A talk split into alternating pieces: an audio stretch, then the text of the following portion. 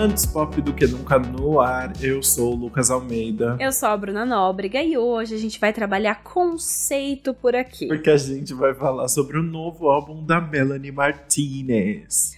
É, a Melanie brincou bastante com a ideia de vida e morte em Portals e é isso que a gente vai comentar agora. Amor.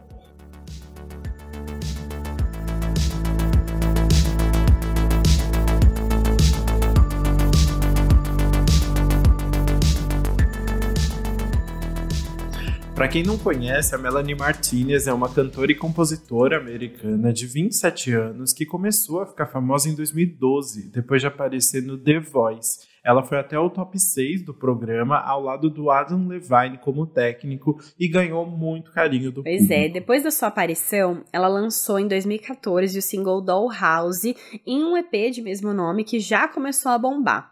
Aí veio o primeiro álbum de estúdio dela, Cry Baby, em 2015, que foi um sucesso, assim. Várias músicas ganharam certificados de ouro e platina. Ela fez turnê ao redor do mundo, tava tudo no auge. E desde aquela época, a Melanie já tinha um estilo muito específico que diferenciava ela de todas as outras cantoras ali do mercado, né? Ela tinha cabelo descolorido em algumas partes e ficou conhecida por usar roupas inspiradas em roupas de bebê e de bonecas. Então tudo contribuiu para a estética e criação de uma ligação com os fãs muito específica. Exato, ela criou uma base de fãs muito específica, mas muito forte, assim, que se identificava com esse estilo diferente dela, com as músicas mais conceituais. Ela chegou tão longe no The Voice, eu acho que, enfim, obviamente pelo talento, mas foi principalmente porque ela já no The Voice criou uma ligação muito forte com os fãs e a galera votava para ela fi ficar no final, sabe?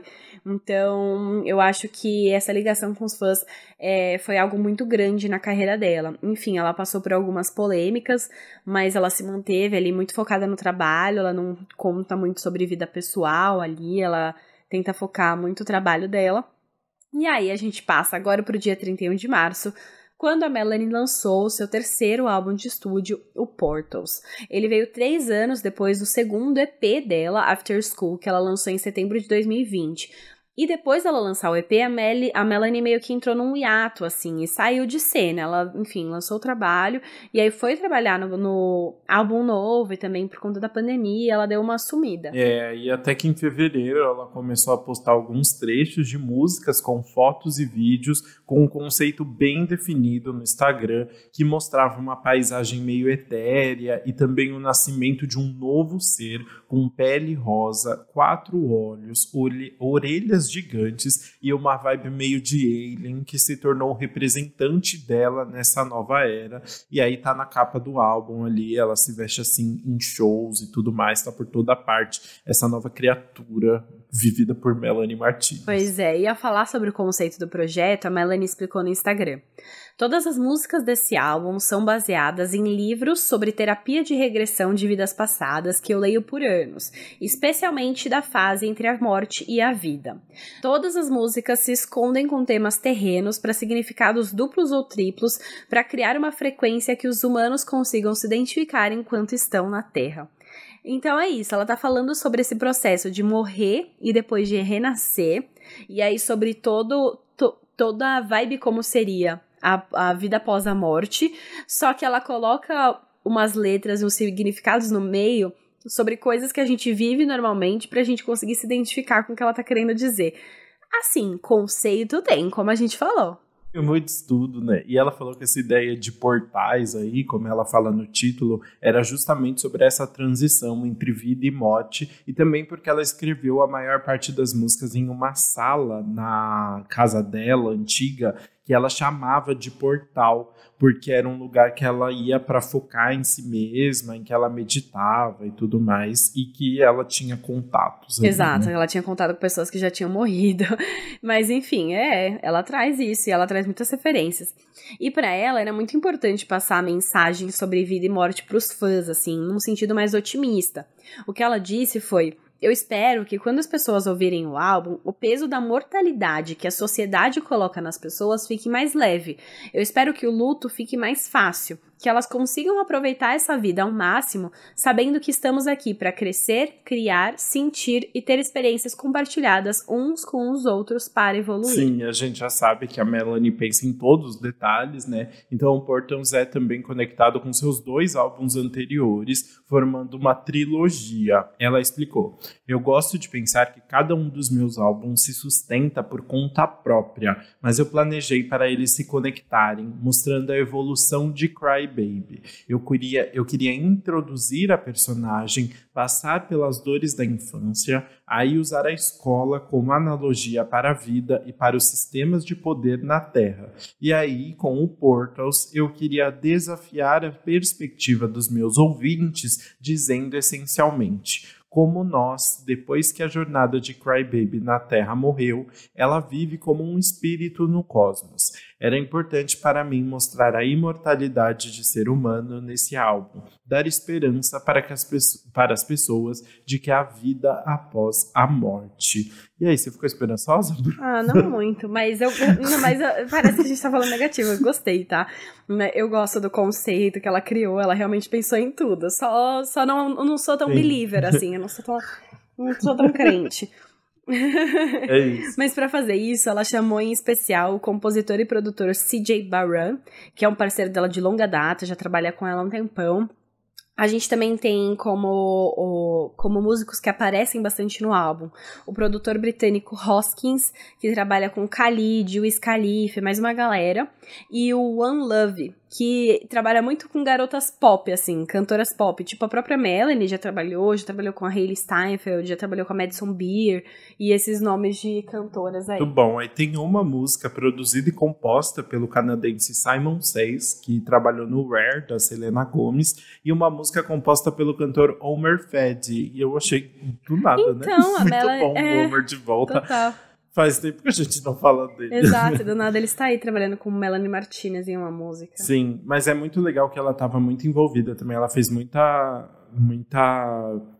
É, questão de mostrar como ela estava envolvida na composição e na produção do álbum também, né? Ela não só compôs. Né? Não, total, assim, tipo, basicamente o álbum inteiro foi ela com o CJ e esses nomes a mais que aparecem são porque muitas vezes ela precisava de um, de um som de fundo e ela pediu para o empresário mandar para ela uma pasta de com sons que produtores fizeram e que tem ali na gravadora que ela poderia usar e fazer uma parceria com eles para criar uma letra em cima.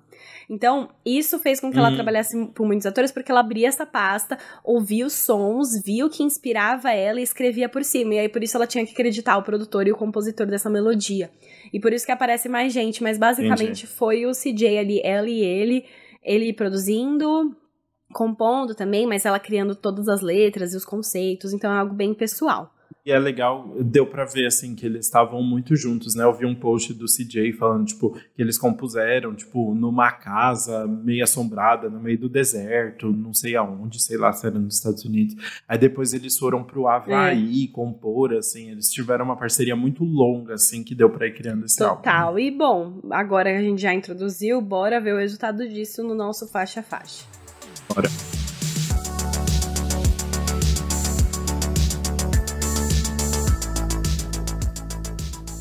Bom, a gente começa o álbum então pela morte. Né? Começa pela morte. Como já é, a primeira música se chama Death e foi o primeiro single do álbum, lançado lá em 17 de março, e começa com ela falando: morte é vida, é morte, é vida.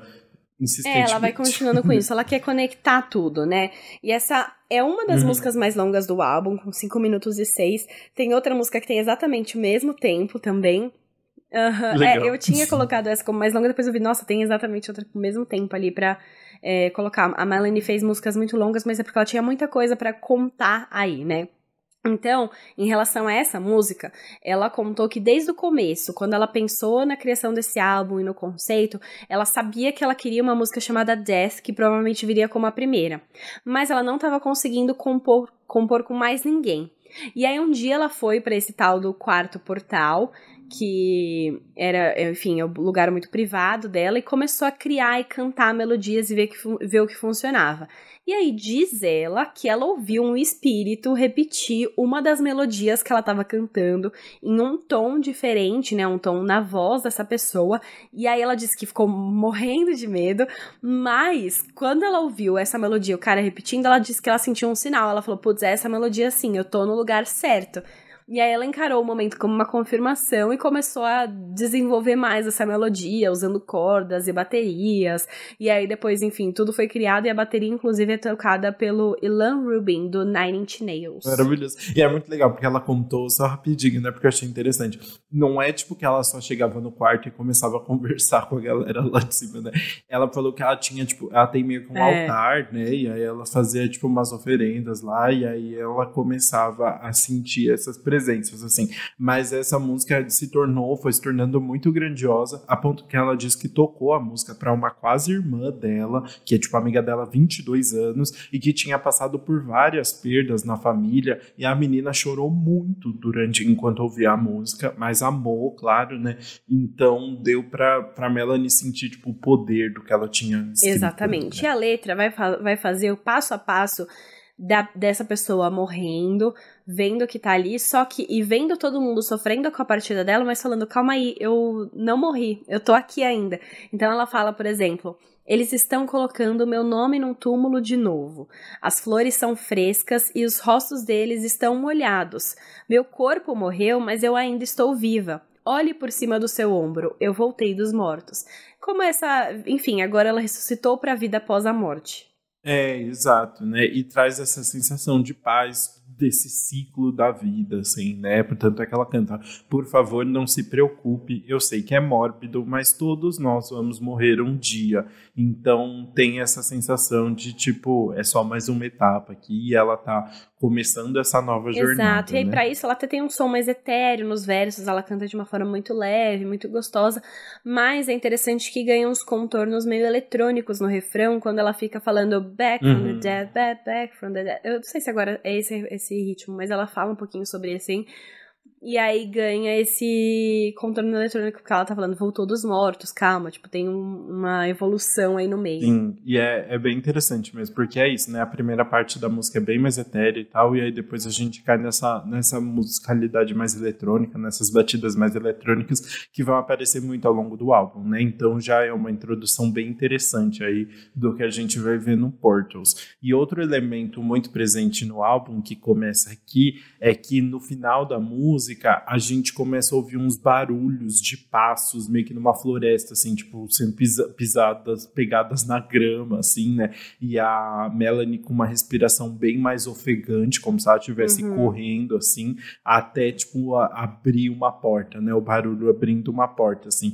E esse álbum é recheado de ASMR. É recheado de ASMRs que fazem essa transição entre uma música e outra, como se ela... Sim, entre Como se ela realmente estivesse percorrendo um caminho, né? Então, depois dela uhum. morrer, ela tá saindo, vai correndo, vai respirar ofegante, abre esse portal, né, essa porta, e aí ela vai parar no Void, que é a segunda faixa, que é essa escuridão que é tipo aquele momento em que você vai refletir sobre a sua vida, você vai analisar os seus pecados para ver depois para onde você vai a partir dali. Sim, e aí ela vai falar desse lugar vazio, né, desse lugar de, né, de, de pós-morte, antes de reencarnar ali, começar esse processo, né? Mas ao mesmo tempo ela tá falando muito sobre ansiedade e sobre a tendência dela de pensar demais e de se criticar muito ao mesmo tempo, em que seria, tipo, nesse segundo estágio do além-vida ali, né? Então é interessante como ela fala de uma situação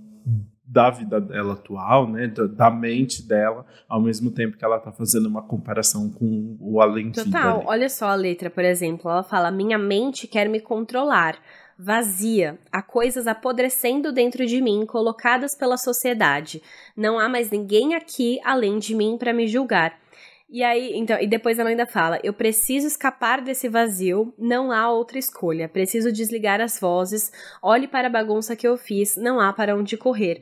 Então traz muito esses dois lados, né? Da ansiedade, da, dela lidando com a saúde mental no dia a dia, e também você consegue imaginar ela nesse lugar do além, dessa transição, né? Nessa espécie de purgatório, não sei se a gente chamaria assim, que é você analisando o que você passou e tem, julgando ali suas atitudes e vendo para onde você vai a partir daí. Então é uma música muito pessoal e eu gosto como ela traz uma influência um pouco leve ali, ainda tem um pouco dessa vibe mais etérea da música, mas traz uma influência muito forte mais do pop rock e punk para descrever esse tom mais sombrio. Total, é muito interessante e é uma música muito especial para Melanie porque foi a primeira música que ela produziu completamente sozinha, né? Ela conseguiu criar toda essa musicalidade porque é uma música que muda bastante, começa mais leve, depois vai para essas batidas mais pesadas, né? E ela fez completamente vazia, tanto é que ela comentou muito sobre Void nas redes sociais, assim, foi uma música que ela estava falando bastante antes do lançamento do álbum já, por justamente ser muito representativo para ela, tanto essa sensação do vazio e tal, né, esse momento para ela, mas também musicalmente falando, porque ela teve todo esse processo sozinha. Exatamente, então foi super é, especial e aí para criar, ela disse que a primeira coisa que ela fez foi colocar um som de baixo para criar a melodia, porque era exatamente essa melodia que ela tinha gravado no celular quando ela tava pensando sobre a música. Mas ela gravou assim, só murmurando, né? Vamos dizer assim. E aí ela conseguiu achar o tom de baixo para colocar, e aí ela acrescentou um loop de bateria que ficava tocando, então trouxe esses elementos mais sombrios. E aí, enfim, veio a música e a letra foi muito fácil para ela escrever, muito pessoal, e ela lembra de que na hora de gravar ela gritava o refrão chorando, porque era um peso que precisava sair dela, assim. Realmente essa necessidade de desabafar sobre querer fugir da própria cabeça e tudo mais. Ah, é muito interessante mesmo, né? E aí a gente pode continuar então essa jornada do Além Vida de Melanie Martins, Martinez na terceira faixa que é Tunnel Vision.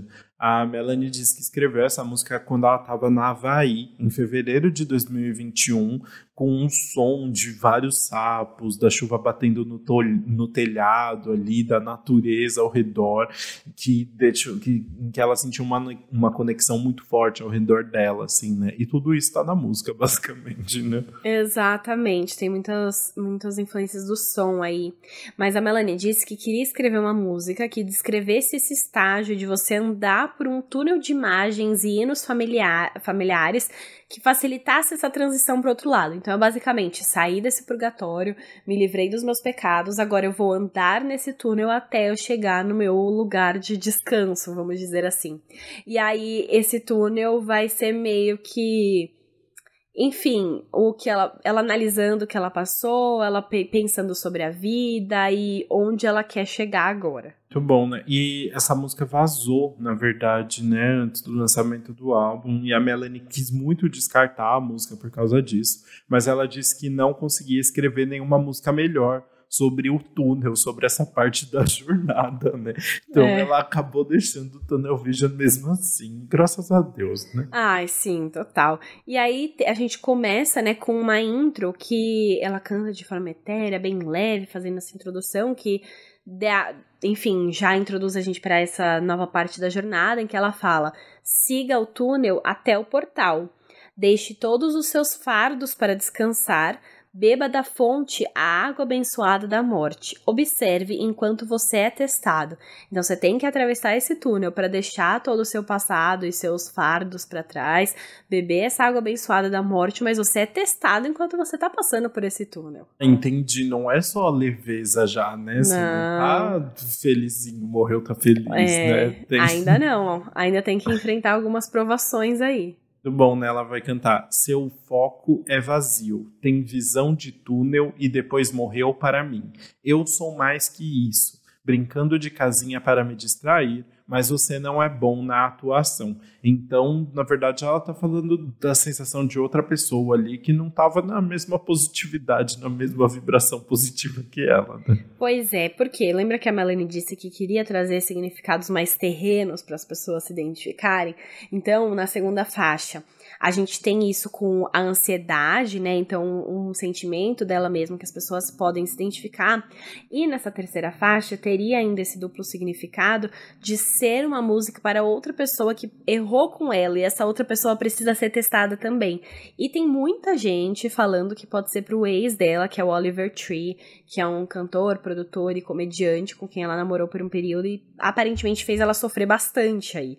E ele vai ser até, enfim, ele tem outras músicas que podem ser para ele ali no meio. A Melanie já está com outro parceiro há um tempo, mas esse ex abalou muito ela. Então, isso de é, brincando de casinha para me distrair, mas eu sou mais do que isso, tá? Pode ser muito um reflexo do que ela passou com essa pessoa e aí ela usa para contar duas histórias, essa metáfora do túnel. É muito legal. E esse brincando de casinha ainda me lembrou muito os álbuns passados dela, que tinha essa estética é. infantil é... e tal, né? Então, realmente fechando a trilogia aí, né? Total, continua com essa mesma personagem, vamos dizer assim, né?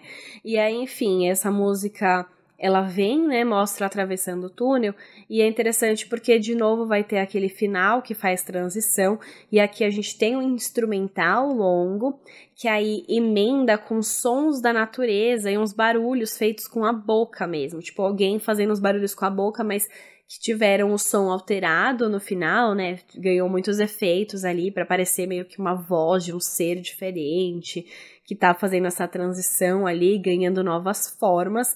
E aí a gente tem essa transição completa, como a gente disse, né, que ela tirou inspiração dos sapos, da chuva batendo no telhado, da natureza. E aí é como se ela estivesse chegando no final do túnel e encontrando esse lugar novo que ela vai contar em Fairy Soirée, que é a quarta faixa. Sim, ela vai ficar francesa do nada aqui, né? para compor essa faixa, a Melanie pegou uma pasta com várias faixas de produtores diferentes, como a Bruna tinha cantava ali, que inspiravam ela, tinha contado e que inspiravam ela. Né? E aí ela disse que assim que ouviu essa, a música saiu muito facilmente, assim. Então realmente esse processo ajudou muito, né? E é uma música com uma guitarra mais marcada uma vibe bem gostosa ali, de uma bateria mais animada, né? Traz outro ar pro álbum, né? Exato, a ideia era trazer uma energia boa, como se ela estivesse chegando num paraíso mesmo, num lugar muito bom, assim, atravessou o túnel, passou pelas provações e agora chegou nesse lugar que dá vontade de dançar. E ela falou, ela descreveu como se fossem umas boas-vindas ao além, assim, se conectar com a família de alma, ter esse sentimento bom. Mas, trazendo duplo significado, também pode ser uma música sobre a sensação de se drogar de estar tá ali loucona de cogumelos. Então, essa é, é uma sensação tão boa de chegar lá que é como se ela estivesse drogada de cogumelos, mas também pode ser só isso pensando desse lado. É, ela fala, né? As estrelas azuis descendo pela minha testa, asas geladas flutuam quando estão se movendo cogumelos estão em todo lugar que eu olho. Então pode ser aí uma, uma ref, né? Uma ref. Não, e ela ainda fala, né? Eu sei como te deixar louco todos os dias, testar sua mente e te enganar. Você realmente quer ficar. Então, assim, deixar louco, né? Testar a mente, te enganar, trazer esses ambos significados. Mas ela canta isso com uma vibe realmente assim bem gostosa, como se tivesse uma vibe de fadas ali, né? Um, um, encontro de fadas ali no meio dela, nesse lugar. Eu ouço essa música e eu consigo imaginar esse ambiente que, enfim, ela cria muito na estética dela, né? Um lugar com muita natureza, com muitas flores, com rosa, colorido, assim, muitas, muitos seres de fantasia reunidos. Eu acho que é uma música que dá para visualizar. Muito. Sim, e eu, essa própria criatura que ela tá incorporando aí é meio que uma fada, também tem as asinhas e tal, as antenas, é. né? Enfim. Mas aí então Fairy Soiree acaba com um barulho de chuveiro, assim, de água caindo, né? Que se conecta diretamente com o começo da quinta faixa, que é Light Shower, entendeu? Light Shower, shower, chuveiro em inglês. E a Melanie explicou que leu sobre um lugar que as pessoas na vida do além é, limpariam sua alma em uma espécie de chuveiro de luz. Então é um lugar onde você se livraria dos traumas e que te colocaria na sua vibração original. E é sobre esse momento que ela vai falar nessa faixa. Exatamente, ela disse que ela gostou desse conceito, imaginou como seria sentir essa luz e esse calor do sol nela, e aí depois ela sentou na banheira com o violão e escreveu uma música de amor sobre essa luz para dar um, também um, um significado duplo. Então ela ganhando essa luz pós a morte, mas também encontrando uma pessoa que é luz na vida dela. E aí as pessoas comentam que pode ser sobre esse novo parceiro dela, né? Que é uma pessoa que entrou depois dela ter sofrido tantos traumas com a relação anterior, que é o Coach Wave, também conhecido como Verde é, que é também um músico, produtor, tá, enfim, envolvido com esse mundo. Gente, não conhecia Coach Wave, que nome, né? É. Muito bom. Mas na letra a Melanie canta, né? Você é a luz que eu procurei desde sempre. Parece que eu nunca tinha sentido a chuva. Enterrada no deserto, não pensei que sairia da terra, mas você me limpou como uma cachoeira. E aí depois ela fala: toda a minha raiva, tristeza, arrependimento passaram. Eu não estou acostumada com toda essa água, mas você quer que eu me acostume. Então ela está finalmente no, no happy place, né? Exato. É isso que ela falou, né? Que esse chuveiro que limparia a alma, tiraria todos os seus traumas, né? E é muito legal que funciona, né, para essa metáfora dela tá lá na, enfim, chegou no paraíso, tá agora completamente livre dos traumas e também sobre essa pessoa que chegou na vida dela depois dela ter sofrido tanto no relacionamento anterior, que é uma pessoa que faz tão bem para ela que ela nem acredita que é real, assim, que que não existe mais tudo aquilo que ela já passou uma vez, que tem uma relação que pode ser boa e saudável sem tantos sentimentos negativos e intensos envolvidos. E ela até contou que foi a primeira música que ela escreveu para o álbum, então foi assim, foi, foi algo que saiu muito naturalmente dela, um, um algo que, que ela estava passando ali. Sim, e foi a primeira música que ela escreveu pro álbum, né? É curioso, né? Saiu tipo uma música na metade da jornada aí, mas foi a primeira que ela escreveu. Então dá pra ver que ela começou, tipo, a produzir esse álbum de um lugar de muito, muita tranquilidade, né? Um lugar mais feliz mesmo, né? É, mas eu acho que é mais fácil escrever aí sobre os traumas e sobre as uhum. coisas ruins, fazer essas associações, agora que ela tá num lugar melhor, né? Então faz sentido ter sido a primeira. Mas assim, nem tudo é tão fácil. Então ela vai tomar esse banho de chuva e de luz aí, se livrar dos traumas, mas ainda assim tem coisas que aprendem com o mundo terreno, né? E a gente vai para a sexta faixa, que é Spider Web, que é teia de aranha, literalmente aí. Mas é uma música que vai falar sobre se sentir ligado a todo mundo nesse pós-morte, como se depois da morte todo mundo vira uma coisa só e você se sente ligado aos sentimentos e necessidades de outras pessoas. E aí, de novo, nesse negócio de duplo significado, a Melanie quis usar essa parte de estar conectado com tudo com as redes sociais. Ela criou também uma conexão né, no sentido das pessoas estarem o tempo todo todo conectadas na internet, é, usando as redes sociais para tudo e como isso pode ser prejudicial. Exato, né? Ela canta, espalhando toda a sua sede e se movendo com suas oito patas para construir uma teia que vai se espalhar pelo mundo, se alimentando dos nossos altos e baixos e curiosa para nos ver sofrer. Ninguém pode sair depois de se conectar. Então essa situação de tipo se sentir preso mesmo e consumido por essa grande aranha chamada World Wide Web. É, exatamente, né? Muito, enfim, faz todo sentido se unir ali, isso de ninguém ninguém pode sair depois de se conectar, né? Porque você fica viciado. E aí até para representar esse lado um pouco mais negativo, os sons etéreos que a gente estava ouvindo bastante no álbum até agora, ganham uns tons mais sombrios, uns efeitos mais industriais, aquela coisa mais é, fechadinha, assim, sabe? Umas baterias um pouco mais é, fortes no meio, enfim, uma coisa mais intensa e sombria mesmo. Total, né? É, é uma música muito mais, tipo, parece uma música de vilã, assim, no meio, né? Fica muito mais uhum. é, intensa ali, né? E ela ainda fala: melhor morta que presa no labirinto. O centro pode parecer um presente, mas quando você chegar, vai te tirar da sua vida e você vai se arrepender. Então ela tá ali realmente revoltada com essa essa rede, né? Total, tá revoltada ali, tá desabafando, tem, enfim, mostrando todos os lados. E aí a música vai chegando ao fim com som de natureza novamente no final, e aí a, o som da natureza vai diminuindo e a gente ouve alguém andando para longe. Então tá, tá, enfim, é como se essa pessoa conseguisse escapar de certa forma dessa spider web, mas mais ou menos, porque a gente vai entrar agora nas próximas faixas, começando por Leeches, que é a sétima, que a ideia da Melanie para todas as próximas músicas foi escrever músicas sobre conflitos na Terra. Por quê? O que ela leu sobre o além é que seria uma espécie de escola da vida, que você fica vendo as vidas passadas e também as vidas de outras pessoas para entender qual teria sido o melhor jeito de lidar com cada situação. Então agora ela vai contar várias situações e coisas da vida real e da vida normal e ela vai analisar o melhor jeito e se comparar ali com as coisas. Então, de certa forma, você ainda continua conectado nessa spider web de ver várias vidas acontecendo ao mesmo Faz tempo. todo sentido. E em Leites, especificamente, é, é uma música sobre odiar Los Angeles, assim como a gente já viu tantas outras aqui no podcast, né? Sempre tem. Porque a Melanie falou que essa música é sobre as pessoas que moram em Los Angeles pelos motivos errados, né? E como elas agem ao redor das pessoas que estão no, nos holofotes. Então, aquelas pessoas que estão em busca de fama ali e de se associar com pessoas famosas atrás de, tipo, algum benefício, né? Exatamente. E aí, enfim, até ela deixa isso muito claro na letra, né? Ela vai falar viscosa e superficial, beirando o artificial. Se, se esforçando para ser oficial. Eu amo que rimou em português. tornando tudo benéfico para a própria causa. E é algo que a gente vê como clássico em Los Angeles, né?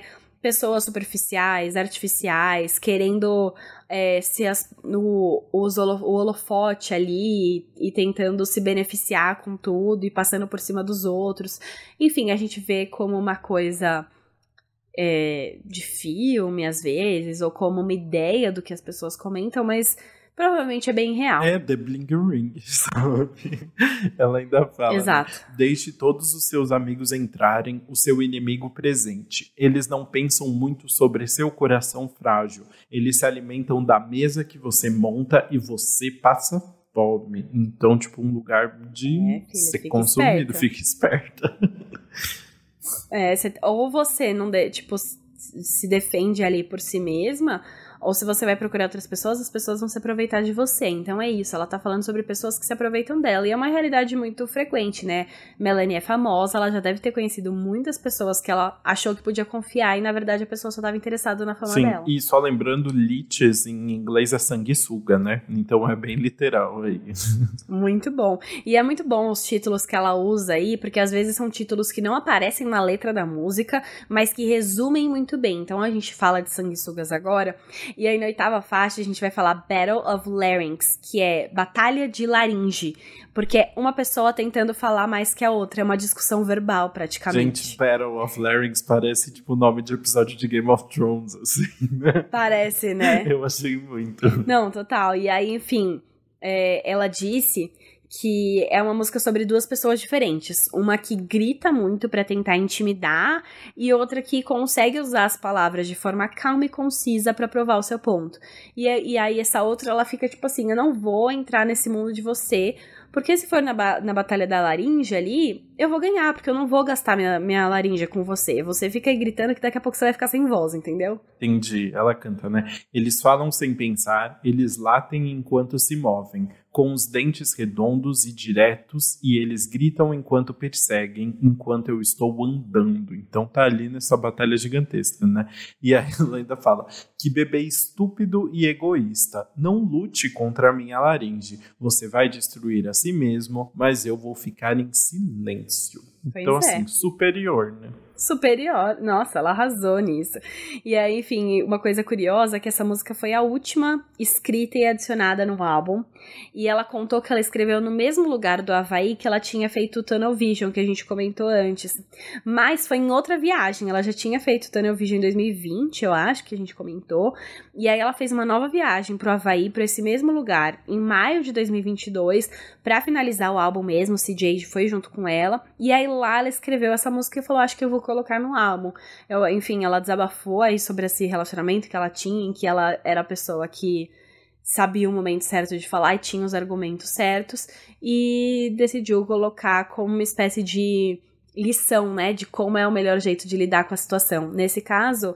Não é gritar mais, é ficar quieta, ouvir e saber falar a coisa certa. Ai, muito superior. E aí, então, ela termina toda essa batalha de um jeito muito mais chique, que é com um instrumental bem bonito ali no final da, marcha, da faixa, que vai emendando com sons de vento e de natureza e que do nada vão virando uns passos ali em um ambiente fechado, umas vozes de fundo, que se você ouvir no fone de ouvido, tá cada hora uma voz do lado assim, uhum. e aí você fica muito preso nesse ASMR até chegar em The Contortionist, a nona faixa. Exato, e novamente um título aí que resume muito bem a situação, que é o contorcionista, né? Porque essa música vai falar sobre você ficar indo para frente e para trás e se moldando por uma pessoa que não te aceita como você é. Então a pessoa pede uma coisa, você vai lá e faz e enfim, se contorciona inteiro ali para tentar ser o que essa pessoa é e na verdade você percebe que não devia ser assim, né? Exatamente. Você ela fica ali tentando se encaixar o tempo todo, né?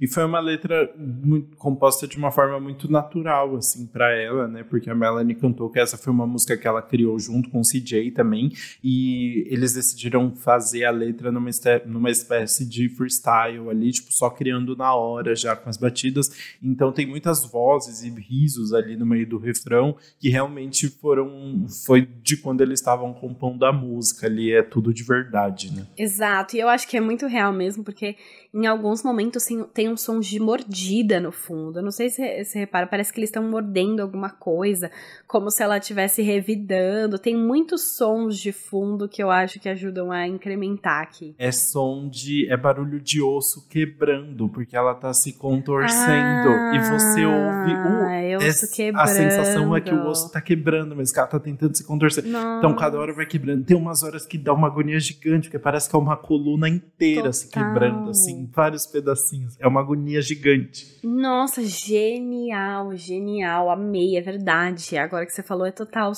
faz muito sentido. Não, e é isso, né? Ela vai falar na letra: Eu não quero me machucar por você, segurando minhas palavras até o meu rosto ficar roxo. Eu não ligo para sua equipe, você pode chamá-los do que quiser.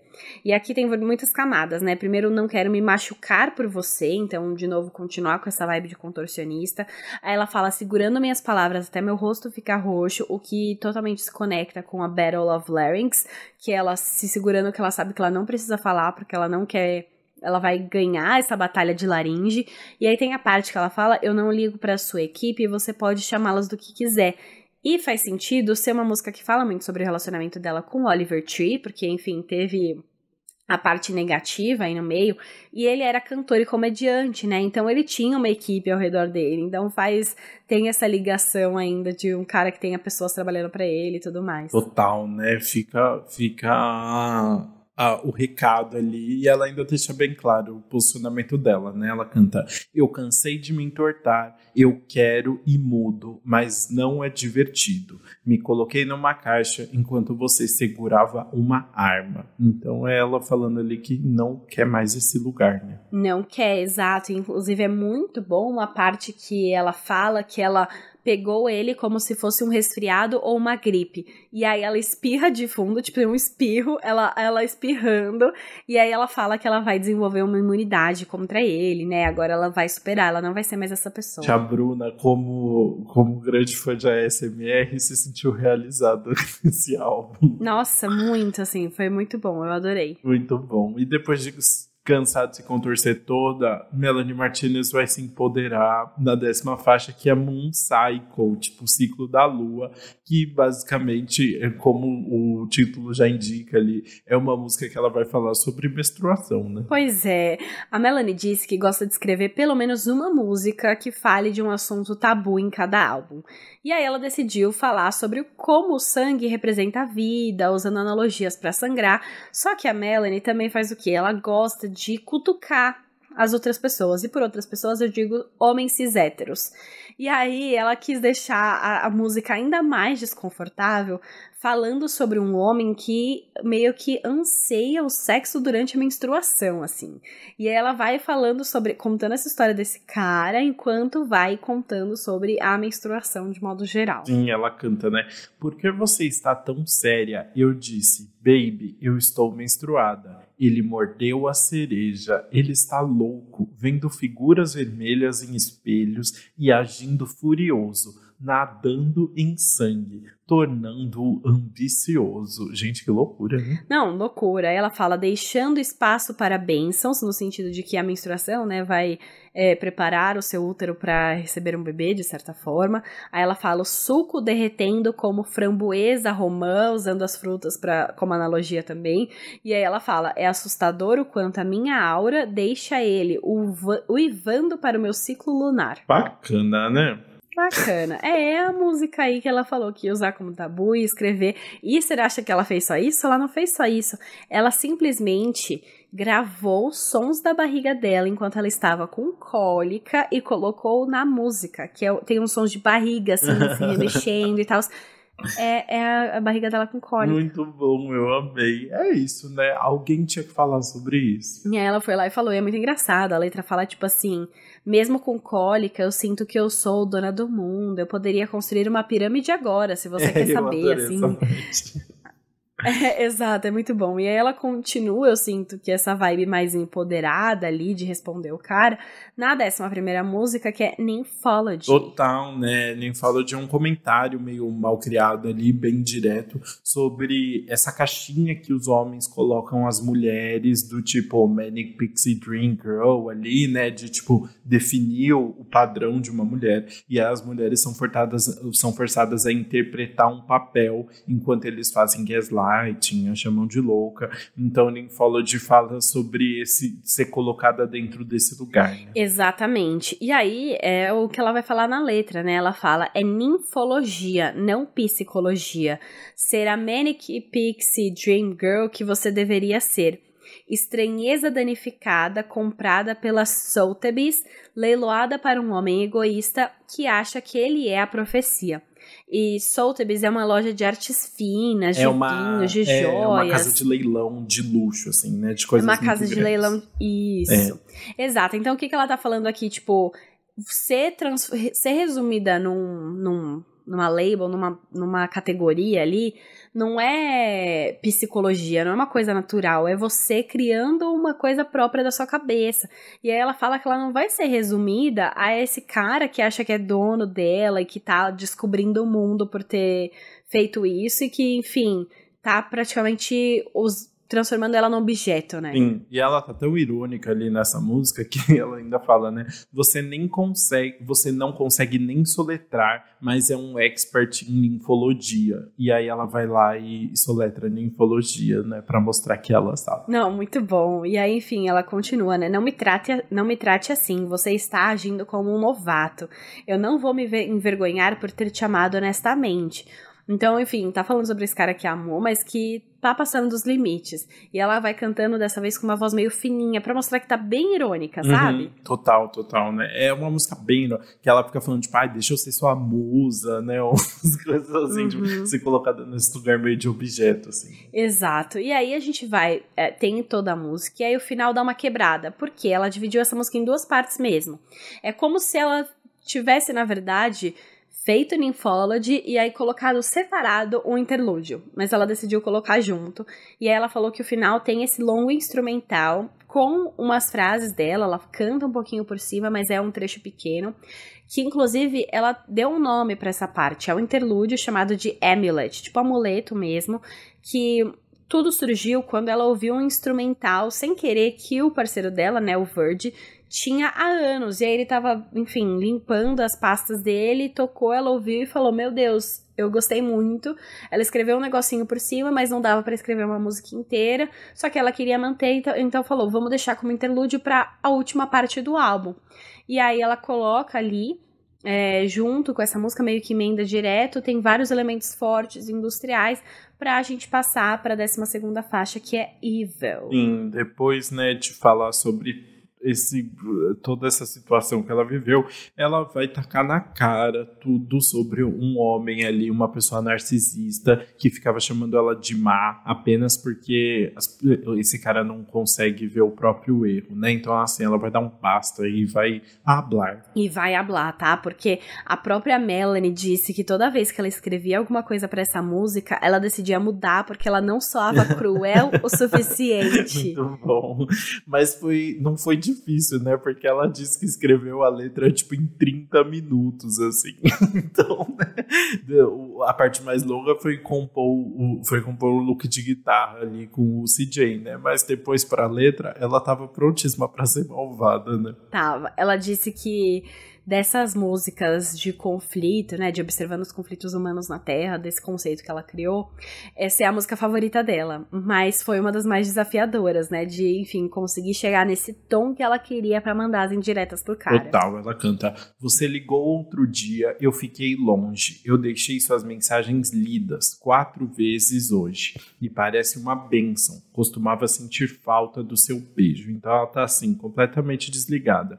Ela continua: Você gosta do meu cuspe? Obrigada por todas as poças que você me deixou. Veja, os chifres na minha cabeça são de deusas. Então, eu não sei se ela tá falando, tipo, chifre em inglês tem essa conotação com traição também, com ser traído? Ah, eu espero que tenha, porque eu achei genial. É, é, muito legal, porque tem essa questão, tipo, essa personagem que ela criou aí, tem, tipo, não são chifres, são, tipo, umas antenas, assim, mas tem uns negócios saindo na é. cabeça e que, na verdade, são, tipo, pra conexão e tal, com outras pessoas, né?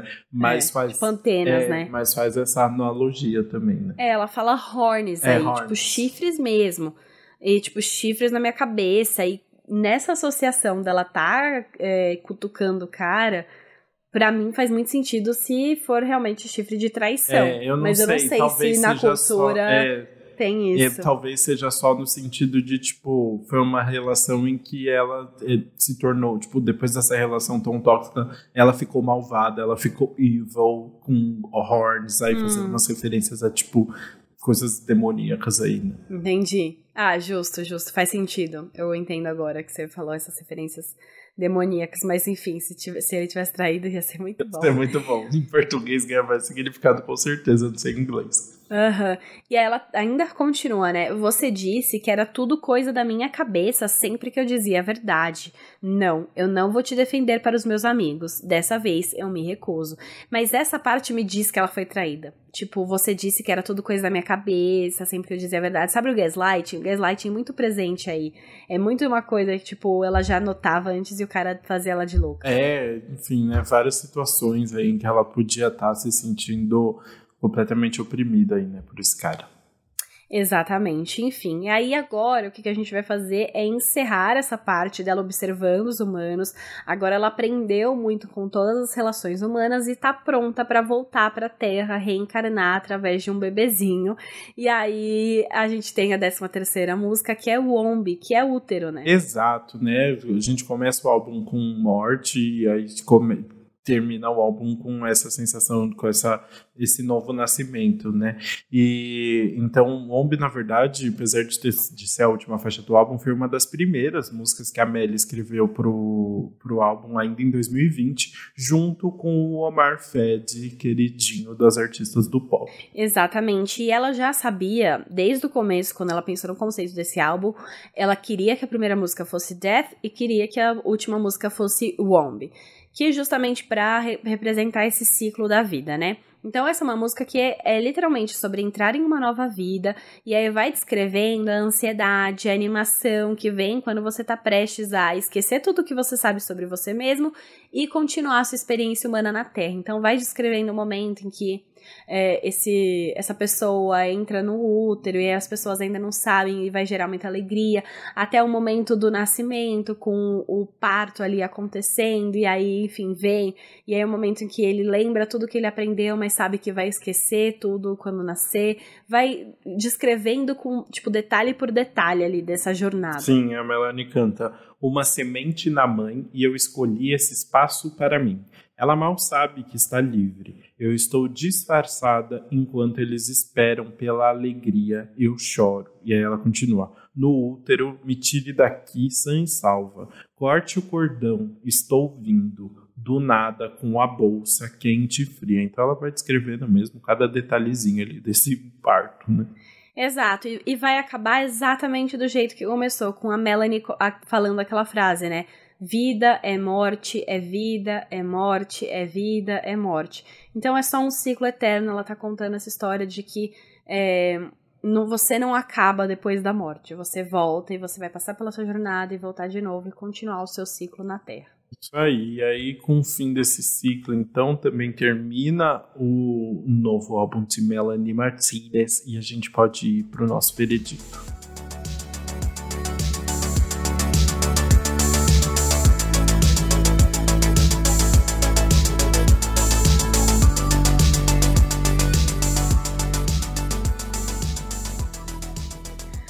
Bora começar então com a música que a gente vai pular. Você já tem a sua escolhida? Eu tenho, por, por, e é um elemento específico que nem te tocou, mas, mas me incomodou muito, que é The Contortionist, porque eu fico muito agoniado com os barulhos de osso quebrando. Eu não consigo, hum. sério, tipo, me dava agonia, eu me contorcia junto com a Melanie Martinez. É muito tá. bem feita, é uma música muito legal. Só que eu não consigo ouvir mesmo, assim, me irritou, porque é muito barulho de osso quebrando, assim, e aí eu ficava é, me contorcendo mesmo, assim, dava muita agonia, fiquei arrepiado. É uma música ótima, mas eu não vou ouvir, com certeza. Imagina eu no metrô todo me contorcendo por causa desses barulhos. Tô chocada. É, eu realmente não tinha me tocado do osso, mas faz todo não, sentido. É, eu entendo a sua escolha. É, não dá, não dá. A minha ainda tá difícil. Eu acho que eu quero ouvir mais do álbum para decidir, assim, com certeza. Mas se for para escolher uma agora, eu escolhi primeiro Liches. Por, principalmente porque eu tô em Los Angeles, tô amando. tô amando. Eu não quero ninguém falando mal de Los Angeles, ok? Eu ah, a, a, a, dona da chave da cidade de Los Angeles, agora moradora. Não, brincadeira. É só porque, assim, se for pensar nas músicas que ela criou para os conflitos, eu acho que é que chama menos minha atenção, assim. Eu acho que é uma mais leve, uma mais óbvia para cair ali, que não acrescenta tanto e que passou um pouco mais batido por mim. Como ela não cita Los Angeles em nenhum momento, ela vai assim, sem saber a explicação dela, talvez fosse um pouco mais difícil entender, sabe? Mas assim, não acho que seja ruim e talvez mude quanto mais eu for ouvir, assim, para entender o álbum melhor. Conta então a música que vai ficar no seu repeat. Então tá, tá difícil.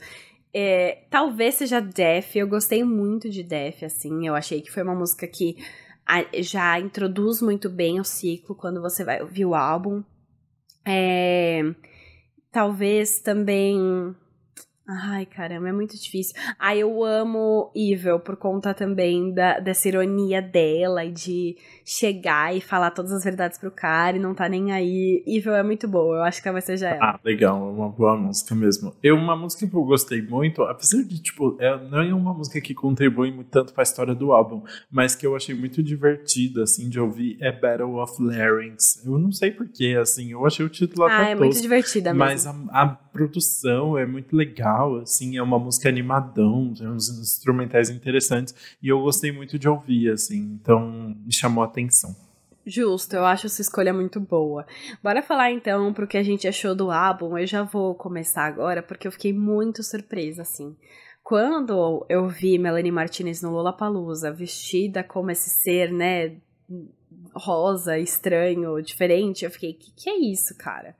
O que que tá acontecendo aqui? E eu vi as pessoas falando, né, que ela só cantou as músicas do álbum novo, muitas pessoas não conheciam, o show acabou sendo rápido e que não foi tão animado. E eu tava com as expectativas aqui, ó, muito é, baixas. Eu vi gente falando fiquei... que a voz dela no show ficava abafada também por causa da, da, do figurino todo também, assim, né? Eu vi uns comentários assim, mas não sei, eu não assisti também. Exato, então, aí eu falei, putz, e agora? Mas eu falei, eu vou ouvir o álbum, focada na música, sem, é, sem julgar, assim, vou ouvir a, o álbum pela música. E aí, eu gostei muito da música. Eu achei, eu fiquei, meu Deus, a voz dela tá boa, eu gostei dos sons, eu gostei dessa ligação entre as músicas, o modo como ela criou. E aí, quando eu vi o conceito do álbum que ela fez, e enfim, como ela foi pensando cada composição, eu fiquei, caramba, isso é genial. Eu falei, isso é muito bom.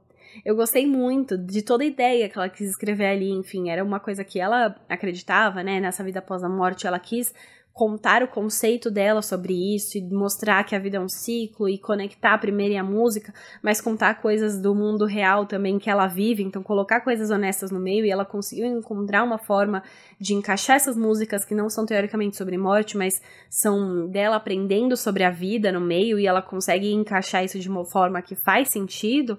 Eu fiquei, Jesus, ela, ela mandou muito bem. E aí, ela é uma compositora muito boa, né? Porque ela consegue é, expressar os sentimentos muito bem. O modo como ela deixa todas as músicas muito pessoais aí no meio, como você identifica cada traço. A gente comentou alguns trechos, mas real, se você pega a letra das músicas, você poderia comentar cada verso dos, das letras, sobre como ela pensou aí para contar essa história. Então eu, eu achei que foi uma composição muito boa, uma produção muito boa, o conceito muito bem trabalhado, conseguiu chegar num álbum redondinho aí que não fica repetitivo, que traz bastante assunto e conta essa história. E, enfim, para mim é, foi, eu acho que seria o único detalhe é essa questão da estética atrapalhar os shows, né, que a gente viu que, enfim, em vez da pessoa ver ela, vai ver esse, esse ser no palco e, e pode atrapalhar o canto, e a voz e tudo mais. Mas se você só ouve sem ver, você consegue até imaginar o que ela criou, porque as músicas deixam um tom tão claro ali que você tem um visual muito claro também do que elas estão contando. Esse é um álbum que funcionaria ah, muito como álbum visual. O último álbum da, da Melanie ganhou, né? Virou um filme, assim. Então, vai saber se ela não vai fazer algo semelhante dessa vez também, né? Mas uhum. o. Até agora ela não falou nada. Mas eu também, eu tava, sinceramente, quando eu comecei a ver, assim, toda essa questão do visual e ela falando sobre a proposta desse álbum, não sei o que lá, eu tava, não tava muito animado pra ouvir, não. Mas é isso, as músicas são muito interessantes, assim, eu gosto muito dos elementos, inclusive os elementos mais eletrônicos, assim, da música, eu acho que, da, das faixas, eu acho que chamam muita atenção. Gosto como o álbum é todo bem fechadinho, com vários desses elementos, assim, conta uma história muito, muito legal, assim. Não é o tipo de música que eu acho que eu vou ouvir sempre, mas que chama muita atenção, assim, é um trabalho muito pensado e é muito legal como ela conseguiu construir todo esse universo, assim, e contar a história do que, do que ela queria. Então, foi muito surpreendente, surpreendeu a gente muito positivamente, assim, né? É uma pessoa que de fato tem muito a dizer e que conseguiu traduzir tudo isso, assim. Eu não acho tão interessante particularmente, apesar, tipo, falando do contexto do álbum todo, né? Quando ela chega nas músicas que ela vai falar sobre isso, né, sobre que, outras questões humanas e tal, eu acho que perde um pouco de sentido ali desse processo do álbum todo. Eu acho que a, no, na primeira parte das músicas até a Spider, a Spiderweb me faz mais sentido, assim, a história que ela tá contando, mas eu acho que na parte final do álbum acaba ficando um pouco mais repetitiva, assim, mas é, e aí depois ela termina com mensagens maravilhosas sobre um cara babaca, então legal também. Mas é isso, é, é, foi muito surpreendente, é um pop muito gostoso, não, não tem nenhum elemento que você fala, meu Deus, isso é muito original, mas eu acho que tudo se conversa muito bem e que tem várias coisas gostosas ali de ouvir. Então foi uma surpresa positiva mesmo. Ah, é isso então. Eu acho que assim chegamos ao fim da nossa análise do Portals da Melanie Martinez e podemos ir para o nosso quadro anti-single do Que Mal Acompanhado.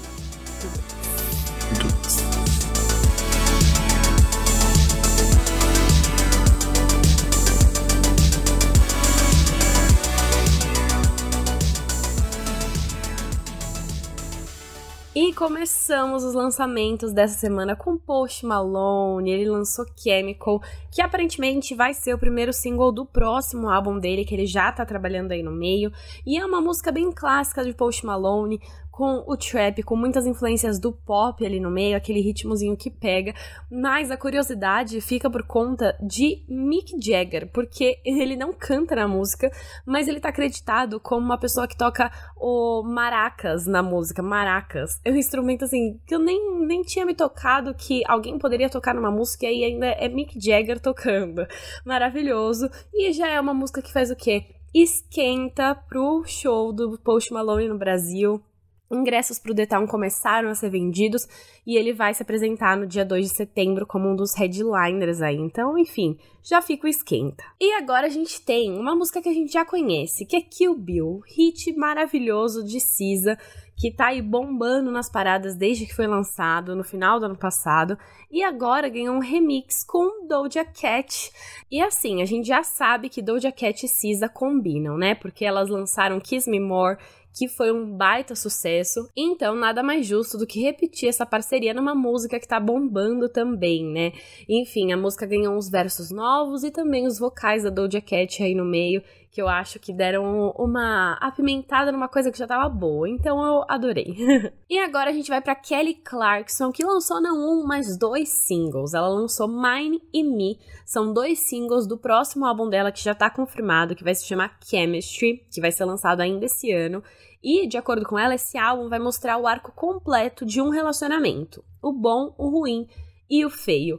Todos aqueles sentimentos aí no meio, e eu sinto que Mine e Me vieram completar essa informação de sofrência, de dor aí. São músicas bem pessoais para ela, dá pra ver. É aquela sofrência com vozeirão. É Kelly Clarkson soltando a voz enquanto desabafa aí sobre esse relacionamento que não deu certo que agora ela precisa se priorizar. Então, dois singles aí bem legais para iniciar essa nova era de Kelly Clarkson. E por fim, a gente tem mais um remix de uma música que já existia que ganhou novos vocais. A música é That's Not How This Works, que era uma música do Charlie Puth que já tinha um feat com a dupla Dan and Shay e agora ganhou a participação de Sabrina Carpenter. É, enfim, a voz dos dois fica ótima, junta com o Dan Shea também, né? Com a dupla. Eu acho que funcionou demais e faz todo sentido porque a Sabrina já estava no clipe da música. Antes mesmo de ter a versão com os vocais dela, ela estava no clipe oficial. Essa música tinha sido lançada no dia 31 de março e ganhou tanto um clipe de 3 minutos em pouquinho quanto um curta de 6 minutos. E nos dois a Sabrina faz o interesse amoroso aí do Charlie Puth e os dois têm uma ótima química. Fica aí a info, adorei essa relação dos dois. Então é, fez todo sentido Sabrina ter os vocais dela na música também. Já até descartei a antiga e agora só vou ouvir essa. Mas enfim, Charlie Puth aí sem parar de lançar, né? O single depois do álbum dele, Charlie, que ele lançou ano passado, nem faz tanto tempo que a gente comentou por aqui, mas ele já tá lançando música nova, porque ele não não para, né? O garoto TikTok tem que ter conteúdo para postar. e é isso, chegamos ao fim, então do nosso quadro anti-single do Que Mal Acompanhado. Espero que vocês tenham gostado de acompanhar todo o episódio sobre Melanie Martinez e também o quadro, né, comigo dessa vez, porque a gente tá revezando aqui, já que houve uma viagem no meio de tudo. e essa viagem, inclusive, se você me acompanhou nas redes sociais, você viu que envolveu Kelly Clarkson e Sabrina Carpenter. Então tá tudo conectado, vocês continuem acompanhando a gente nas redes sociais e também o Antes Pop do que Nunca, claro, Antes Pop do que Nunca no Instagram e no TikTok, Antes Pop Podcast no Twitter. Vai lá, segue a gente, comenta o que achou do episódio, comenta expectativas futuras e a gente vai continuar essa conversa na próxima terça-feira. Beijos!